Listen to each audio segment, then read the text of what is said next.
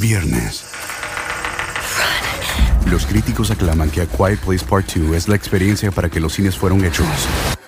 A Quiet Place Part 2, clasificada PG-13.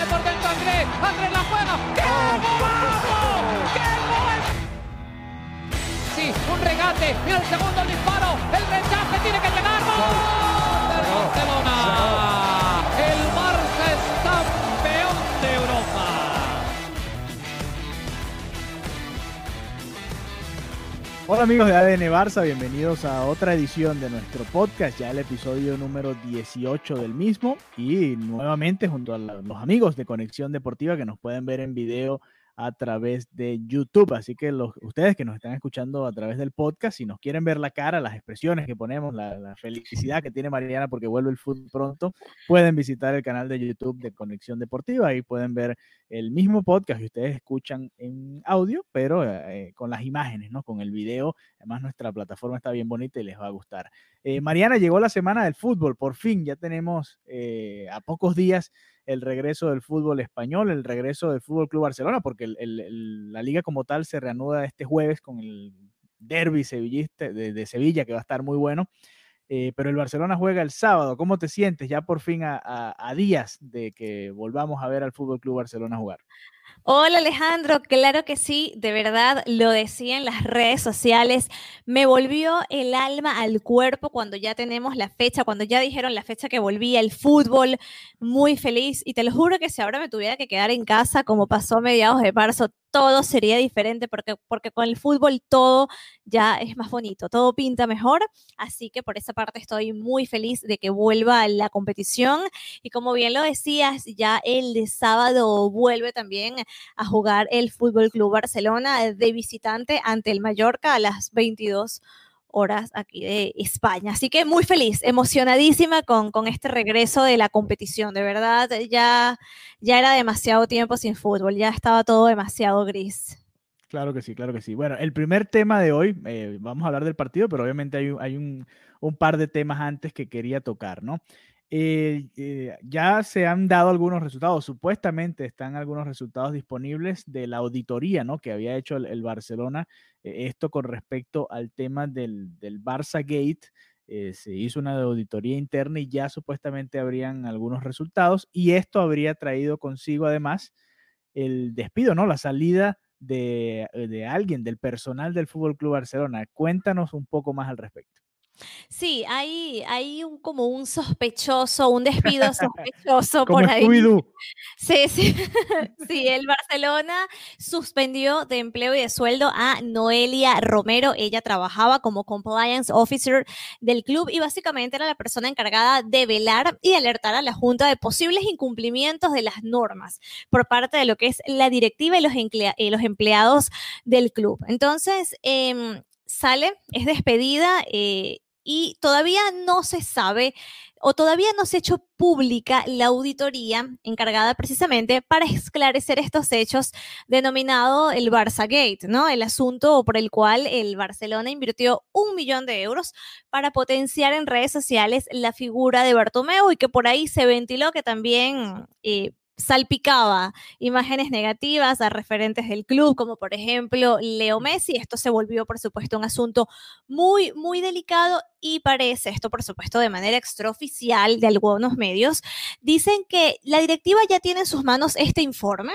que ya ellos conocen los resultados de la auditoría y que están haciendo una valoración interna. Entonces, es muy sospechoso que justo cuando se tiene en manos, según lo que apuntan varios medios locales, eh, los resultados de esa auditoría, se haya procedido a un despido de esta manera, además que el Barcelona lo ha mantenido todo de una manera bastante, bastante hermética, porque dice, bueno, yo no tengo que hacer eh, ningún tipo de declaración porque tenemos prohibido pronunciarnos sobre cuestiones laborales que afecten a un empleado sin el consentimiento del mismo. Entonces, muy, muy raro que precisamente cuando parece que ya finalmente hay resultados de la tan esperada auditoría, porque tenemos meses en esto, esto eh, reventó antes de que comenzara la pandemia y finalmente parece que hay un informe ya hay una cabeza que rodó. Entonces esto ya no, no suena tan bien, ¿no?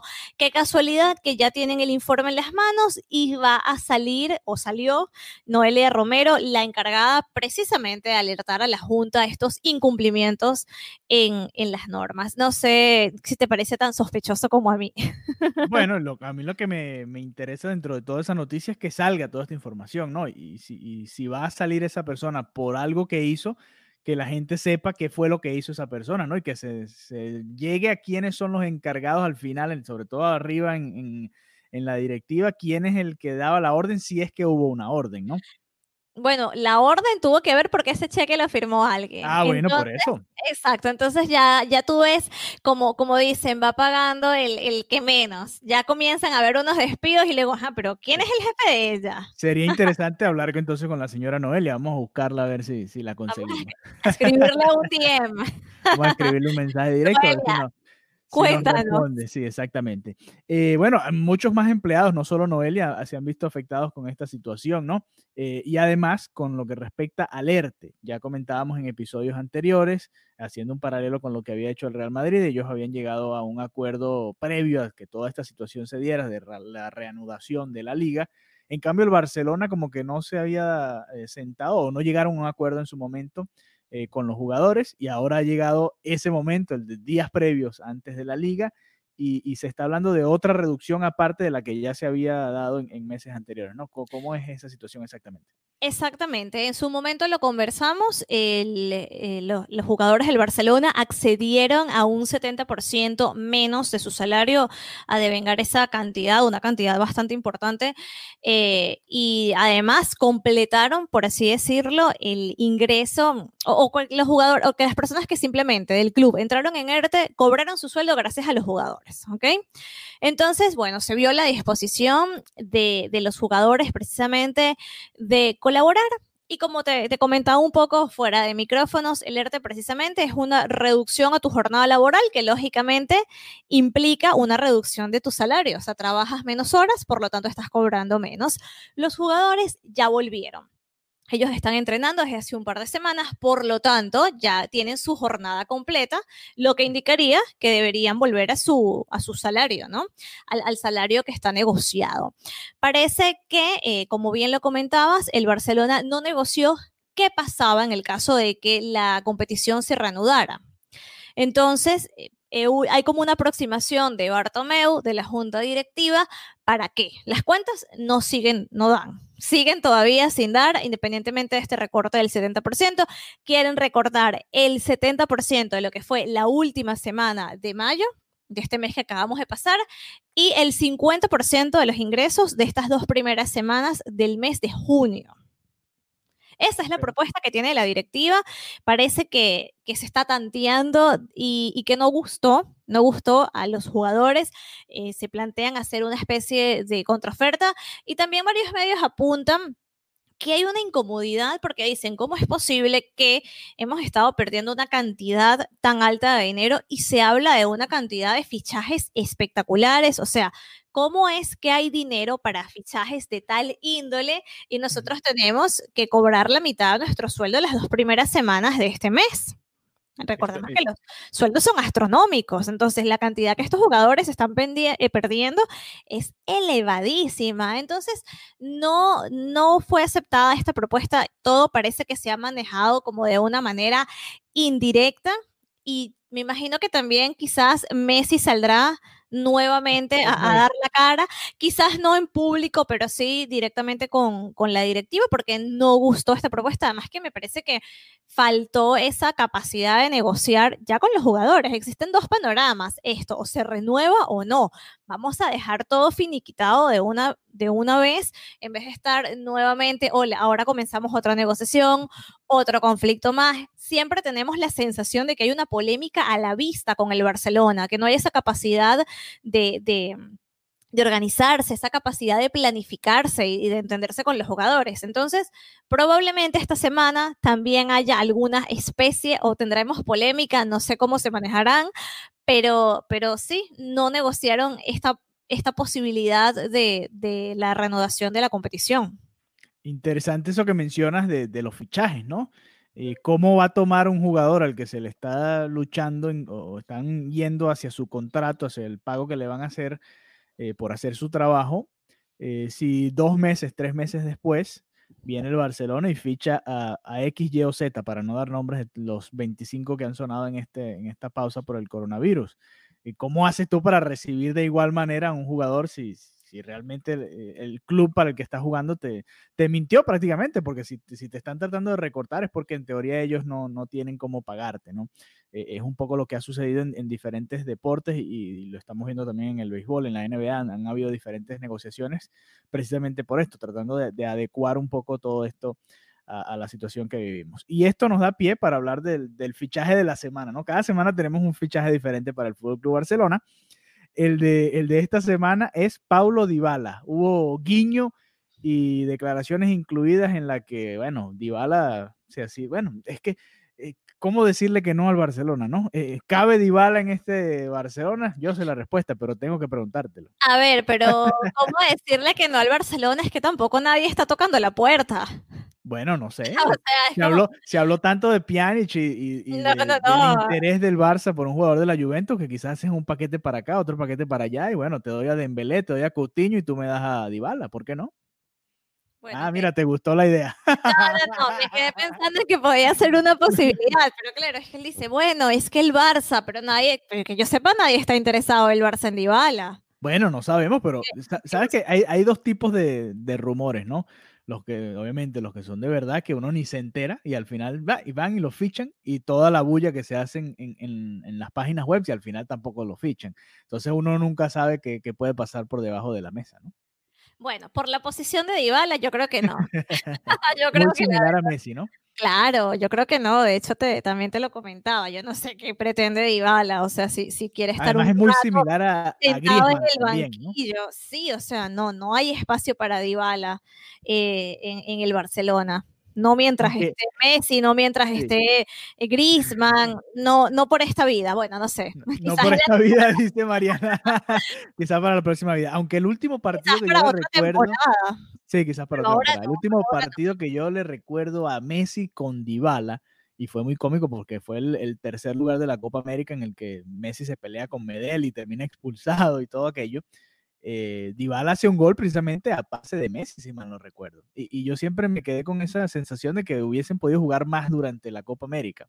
Y no se dio, realmente son, les cuesta mucho eh, jugar un- uno con el otro. No, no han encontrado la manera de, de poder hacer que esos dos talentos se Para celebrar los precios sorprendentemente bajos de State Farm, le dimos una letra sorprendente a esta canción.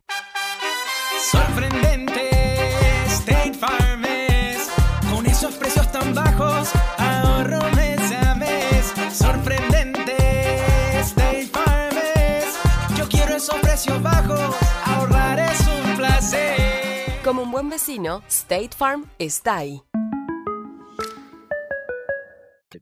se, se unan allá en Argentina. co- como bien lo dicen, no debe ser fácil jugar con Messi porque jugar con Messi es sinónimo de jugar para Messi. Eso es una realidad. Entonces, yo creo que en, el caso de jugadores que manejen una posición tan similar, no, si quieren crecer, si quieren estar en el terreno de juego, si quieren destacarse, no lo pueden hacer estando en el mismo equipo de Messi porque simplemente no vas a tener la oportunidad. Y eso es un poco lo que pasa con Dybala. No tengo nada en contra de él, me parece que es un buen jugador, y, me parece que tiene también la, tendría la oportunidad de triunfar en, otro, en otro club diferente a la Juventus. De hecho, él comentaba que el, el año pasado hubo aproximaciones del PSG de otros clubes, pero que él no quería irse de, de la Juventus de esa manera, que pensaba que podía dar más. Ahora tenemos toda esta coyuntura tan tan particular del coronavirus, pero, pero no, eh, me parece que es un buen jugador, por supuesto que sí, es talentoso, tiene una carrera por delante, pero no creo que ir a, a jugar al lado de Messi le haga bien y creo que para muestra a la selección argentina, ¿no?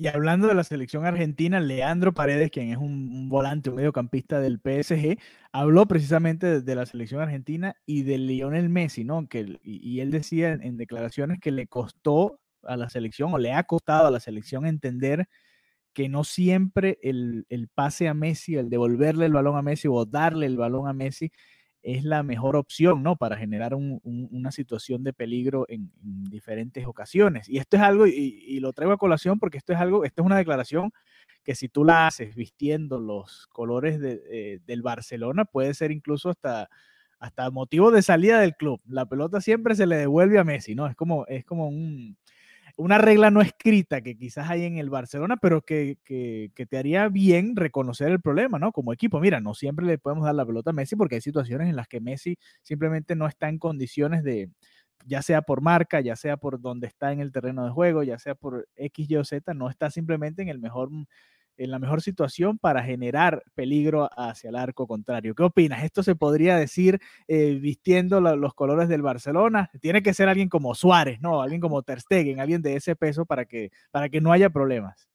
Es que yo creo que es una que es una afirmación muy rara, ¿ok? Porque eso de no siempre la solución es darle el balón a Messi, o sea, entonces, ¿cuál es la solución?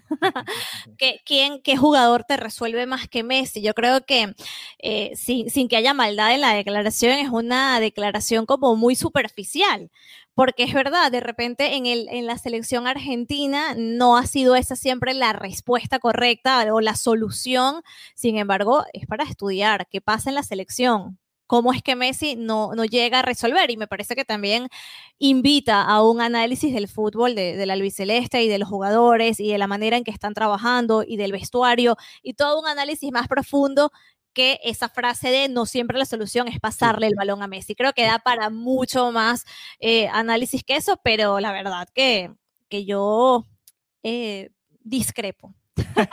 Estas son las declaraciones exactas, ¿no? Y se las dio a, a ESPN Redes. Dice, lo principal fue decidir nosotros y entender que no siempre la primera o mejor opción es Leo a la hora de pasar la pelota. Eh, hablando sobre la Messi dependencia de Argentina. Somos obviamente compañeros allá en la selección. Nosotros tenemos que darle la pelota cuando él pueda sacar ventaja. Eso era algo que no lo hacíamos y en lo que hemos mejorado ya. Eh, ¿Cómo no va a ser fácil jugar con él? Es increíble en mi cabeza cuando él tiene la pelota y ves que se le acercan dos, tres, cuatro jugadores.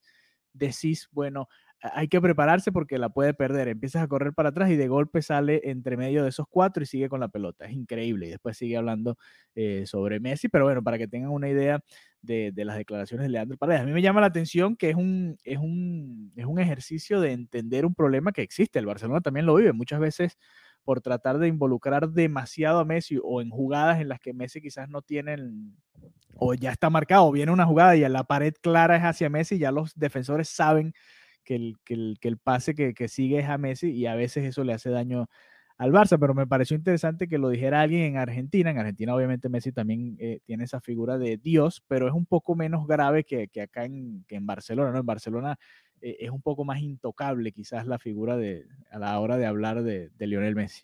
Sí, totalmente. Messi, yo me atrevería a decir que que lo quieren o, o, lo veneran prácticamente aquí y en Argentina siempre va a tener la sombra de que no ha logrado lo que logró Maradona. Entonces es como la misma historia de siempre, Messi es el mejor, pero ¿por qué no tenemos un mundial con él? Y, bueno. hasta, y va una y otra vez y es el dilema eterno que van a hablar los argentinos y yo creo que hasta que Messi no, no logre cambiar eso, no podrá destronar para los argentinos, sí. para los argentinos a, a Maradona, porque si bien muchas personas piensan que él es el mejor jugador en la historia. Claro que sí, claro que sí. Y, va a ser difícil porque uh, justo ahora, bueno, este año había Copa América, pero así dispute la del año que viene. Brasil obviamente es el gran favorito. En cuanto a mundiales es muy difícil ahora ver a Argentina eh, levantando la Copa del Mundo. Creo que hay muchos equipos que están por encima de, de Messi. Pero bueno, eh, ya llegando al, a lo que esperábamos tanto tiempo, ¿no? Todos estos meses eh, esperando para decir, esta semana juega el Fútbol Club Barcelona el sábado ante el Mallorca. Y, antes de, hablar de, ese partido, quería repasar unas declaraciones de Setién, que habló sobre el público, ¿no? que es otro de los, puntos que se han tratado en, cuanto a este regreso del fútbol, porque se ha rumorado que puede haber algunas ciudades que dentro del desarrollo del regreso a, la liga se vaya incorporando el público, ¿no? Y lo hemos visto ya en, otros deportes como en países en los que ya está dominada la pandemia en cierto sentido, a, cierto nivel, ya han permitido la entrada al público no solo a, lugares, a recintos deportivos, sino a restaurantes, a playas, a diferentes lugares públicos de esparcimiento. ¿Y por qué no hacerlo en los estadios? Setién dijo eh, que debería darse por igual para todos, que no debería ser por ciudad. ¿Qué opinas al respecto? Tú que vives allá en Barcelona.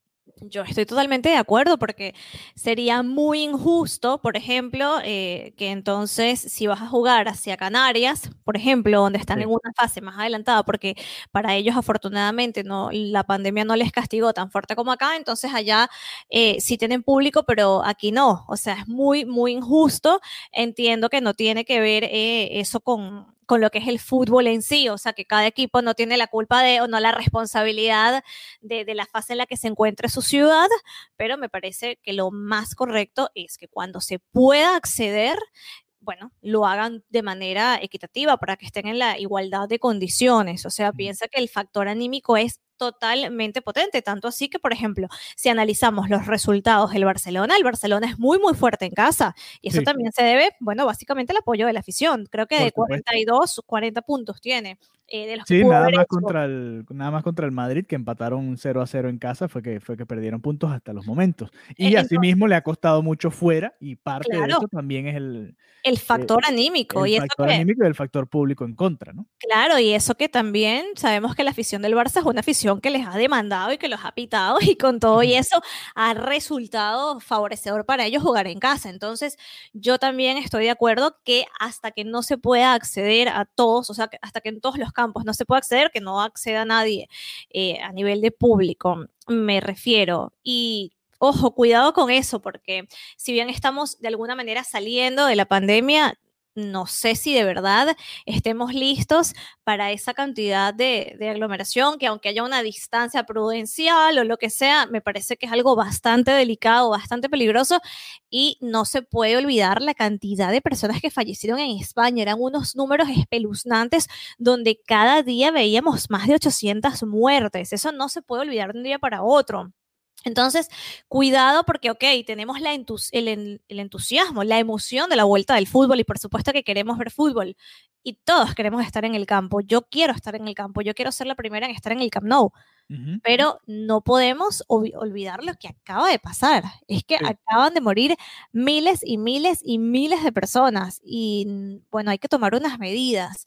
Todavía no se le ha ganado la batalla a este virus. Entonces, también un poco de precaución porque ya la gente quiere volver a lo que era la vida en la normalidad y ya va, todos queremos, todos queremos, pero no sé si es tan viable. Entonces, yo sí, yo sí recomendaría, vamos todos a bajar un poco la velocidad, todos queremos volver a los estadios, pero cuando sea completamente seguro cuando no se ponga la vida de nadie en riesgo. Y también, eh, que es un riesgo, si imagínate si alguno de los jugadores se contagia, se acaba la mm. competición y ya ni en la casa podríamos disfrutar del fútbol. Entonces, mi llamado es a la calma, que vuelva el público, que vuelva el público, porque la gente vive muy intensamente el fútbol aquí y quiere volver al estadio y yo los entiendo, pero a la calma, porque no quiero que esa presión em, genere que se tome una decisión precipitada para la cual todavía no estamos listos y no sea completamente seguro. Así es, y parte de eso que comentaba Mariana eh, tiene que ver con este siguiente punto y es que obviamente al, momento de reanudarse la competición va a haber un, minuto de, silencio en homenaje a todas las víctimas eh, fatales que ha tenido este virus y bueno, ¿por qué no? También a, los que se han eh, contagiado y, pudieron sobrevivir, que también sean recordados en, este regreso al fútbol, que es el deporte más importante allá en España. Y ahora sí, llegando al partido. Barcelona-Mallorca, un, partido de visitante para el Barça. El Barcelona le ha costado muchísimo esta temporada, aunque bueno, esta es una eh, podemos llamarla una nueva mini temporada, ¿no? Ya lo, lo, que pasó hace tres meses no tiene que ver, este es otro equipo. Se me están, olvidó. Están descansados, no hay, no hay, digamos, eh, no hay, no viene esa carga de, de, partidos, no, no tienen la presión de jugar la Champions tampoco el, el martes, que, que, era otra de, la, de, la, de, las presiones que tenía el Fútbol Club Barcelona encima, ¿no? El, el estar pendiente de, la Champions League al mismo tiempo que la Liga. Y, bueno, ya viene el, partido contra el Mallorca. ¿Qué, qué once titular te gustaría ver? Eh, ¿qué, ¿qué, te gustaría? ¿Crees que, que, cambiaría el sistema aquí que se tiene o que se va a mantener más o menos en la misma línea? ¿Qué, qué quieres ver del Barcelona en esta, en esta nueva mini temporada? Bueno, precisamente el sábado estuvieron entrenando en el Camp Nou un poco para uh -huh. que, que, habían estado como siempre en la ciudad deportiva Joan Gamper, a las afueras de Barcelona, en, su, en San Joan de Espí, volvieron al Camp Nou y estuvieron jugando entre ellos, eh, aquí les dicen pachanga. bueno, pachanga. Sí, les dicen pachanga a, a estos, eh, a estos partidos así. Estuvieron jugando entre ellos, se dividió eh, entre dos el, el equipo, Messi ese día estuvo al margen, ya luego en esta semana volvió a, a, integrarse con sus compañeros. Y bueno, ¿qué quiero ver? Bueno, quiero ver a Messi que finalmente ya está con sus compañeros, ya está bien después de esa... ¿Pondrías a Messi entonces de, de titular a jugar todo el partido a pesar de las molestias que ha tenido? Bueno, si tuviera su informe médico y tengo que de que todo estuviera bien, sí. Sí, sí, si está seguro, sí, por supuesto, porque también es importante anímicamente ese partido de vuelta, ¿no? Va a marcar el presente, volvimos con todo o volvimos mal. Entonces, indudablemente, Messi, también, por supuesto, Suárez, que finalmente tiene el alta médica después de esta recuperación que, que había visto, que estaba, eh, estaba de alguna manera previsto que la recuperación de la operación fueran cuatro semanas, cinco semanas, pero resulta que el panorama fue como más complicado, el menisco estaba muy desgastado, tenía también unas dolencias musculares, por eso fue tan prolongada y finalmente recibió su alta médica. Eh, varios medios estuvieron entrevistando al doctor que, que hizo la operación y bueno, la, la, proyección es bastante positiva, así que ya, ya ilusiona ¿no? a la afición culé tener a Messi y a Suárez y a esta dupla que tantos goles le ha hecho al Barcelona. Espero también que Antoine Griezmann llegue repotenciado para integrarse en el sistema como todavía no lo había hecho, que tome, que, que esta pandemia que este break le haya servido, ¿no? Para, para buscar eso, ese clic que terminaba de, faltar y, y, que trabajaran como, como un tridente tan poderoso como el que sabemos que pueden llegar a ser estos tres jugadores juntos. Entonces, bueno, yo, yo pienso que, que este primer partido tiene que ser una exhibición, tiene que ser una exhibición que deje buenas sensaciones y, y que demuestre que, que, el Barcelona volvió y volvió con un juego bonito, volvió con un dominio y con una seguridad que era algo que, que, carecía un poco previo a este parón y como te decía, generaba esos pitos en el Camp Nou. Sí, creo que tienes las expectativas muy altas con este equipo. Pero está bien, está bien. Me gusta porque, bueno, creo que es lo que, lo que quiere todo fanático del Barcelona, ¿no? Que, que ganen sin muchas complicaciones allá en Mallorca. Hay que recordar más temprano en este año, en esta temporada, mejor dicho, el, el, Mallorca le ganó al Real Madrid, por ejemplo, en, en, este mismo estadio. Obviamente no tiene, no tiene nada que ver un, momento con el otro, pero para recordar que, bueno, este tipo de cosas pueden suceder, ¿no? Eh, y, y, va a ser interesante ver esa, esa nueva, esta nueva versión, entre comillas, del, del del, del entre Messi, Suárez y Griezmann, porque en teoría ellos serían los titulares. Ansu Fati va a ir al banco. Braithwaite lamentablemente lo ficharon para esta liga, pero no va, va a haber muy pocos minutos, a menos que, que, quieran dosificar un poco a Suárez, sobre todo con la carga de partidos tan seguidos que vienen eh, a partir de ahora. Eh, y en el mediocampo, que vuelve Busquets porque es el favorito de, de Setién. Eh, vuelve De Jong, que es el segundo favorito de Setién. Y, y quizás eh, Arthur, ¿será? O, sí. o, o, o, Vidal, se habrá ganado Vidal, un puesto. Rakitic. Vidal. Vidal como revulsivo, Rakitic con el peto, como ya estoy acostumbrado a ver. Rakitic esperando para, para ver si lo cambian y Vidal como revulsivo así funciona más. Que por cierto, Vidal subió eh, un, sí, como un, eh, un, post en sus redes ahí en el entrenamiento con Ricky Puch, haciéndole un poco, bueno, como que mírame, eh, mira cómo domino el balón y, y no puedes conmigo. de verdad que, claro, físicamente siempre me impresiona porque Ricky Puch tiene un, es, un talento. Sí, tiene un talento innegable y una velocidad, pero claro, cuando lo paras frente a un jugador como tan robusto, por así decirlo, como Vidal o Suárez, de verdad que, que impacta muchísimo el, el, el cambio en las contexturas, pero, pero bueno, igual eso no le quita en lo absoluto que sea un grandísimo jugador y bueno, Vidal que, que se ve que es un poco bully, que le gusta un poco hacer ese bullying y hacer ese tipo de cosas, eh, como dicen aquí, retrató al, al, a Ricky Puch, lo dejó ahí en evidencia. Bueno, en, sí, todo, en todo caso, ojalá lo- los jóvenes, y tú mencionas a Ricky Pucci, qué bueno, porque me recuerdas que ojalá los jóvenes vean un poco más de minutos, ¿no? Sobre todo con esta gran cantidad de partidos que van a haber eh, de tres por semana, sábado, luego miércoles, luego domingo otra vez, no, no tengo el calendario exactamente, pero va a ser cada tres días, por lo general algo así, que va a jugar el Barça, bueno, que vean más minutos Ricky Puch, que vean más minutos Ansu Fati, que es difícil allá arriba, eh, que vean más minutos los jóvenes de- del Fútbol Club Barcelona, creo que este es el momento, si no lo van a hacer ahora, ¿para cuándo, no? Sí, también está el nervio de, de que no puede haber un paso en falso ahora por, lo precipitado que precisamente estás diciendo y de que cualquier, unos dos partidos malos te puedes dejar el título. Entonces, es. también es eso, ¿no? Eh, ya recuperaste a Suárez, ya tienes a Messi eh, perfecto. Vamos a ver si, si Braithwaite ve minutos. De repente alguno que otro al final, pero yo creo que, que no va a ser tanto y que al final la, la venida de él, bueno, no sé si le va a resultar porque es un panorama tan insólito como lo que acaba de suceder, de que vienes Sí. a jugar porque se lesionó Suárez y entra una pandemia y ahora Suárez está listo. Dices, Sí. wow. Bueno, en todo caso, eh, no te extrañes si el, si el sábado ante Mallorca Suárez juega 45 minutos, 60 minutos y después entre Braithwaite a jugar el resto del partido ahí como, como 9, ¿no? Que es el sustituto perfecto para, Sí. para Suárez. Eso sí, también con el tema de que ahora hay cinco cambios, también eso permite un poco que, que haya ese recambio, pero bueno, como te digo, como recambio, porque los titulares ya sabemos quiénes van a ser. Así que bueno, ya saben, eh, si tienen un 11 titular diferente al nuestro, el que acabamos de dar acá, eh, nos lo comentan, nos dicen qué, qué les parece, quién debería ser titular, debería haber más minutos Rakitic, más minutos Vidal, eh, más minutos, eh, no sé, cualquier otro de, de la plantilla que no, quizás no, no ha tenido tantas oportunidades.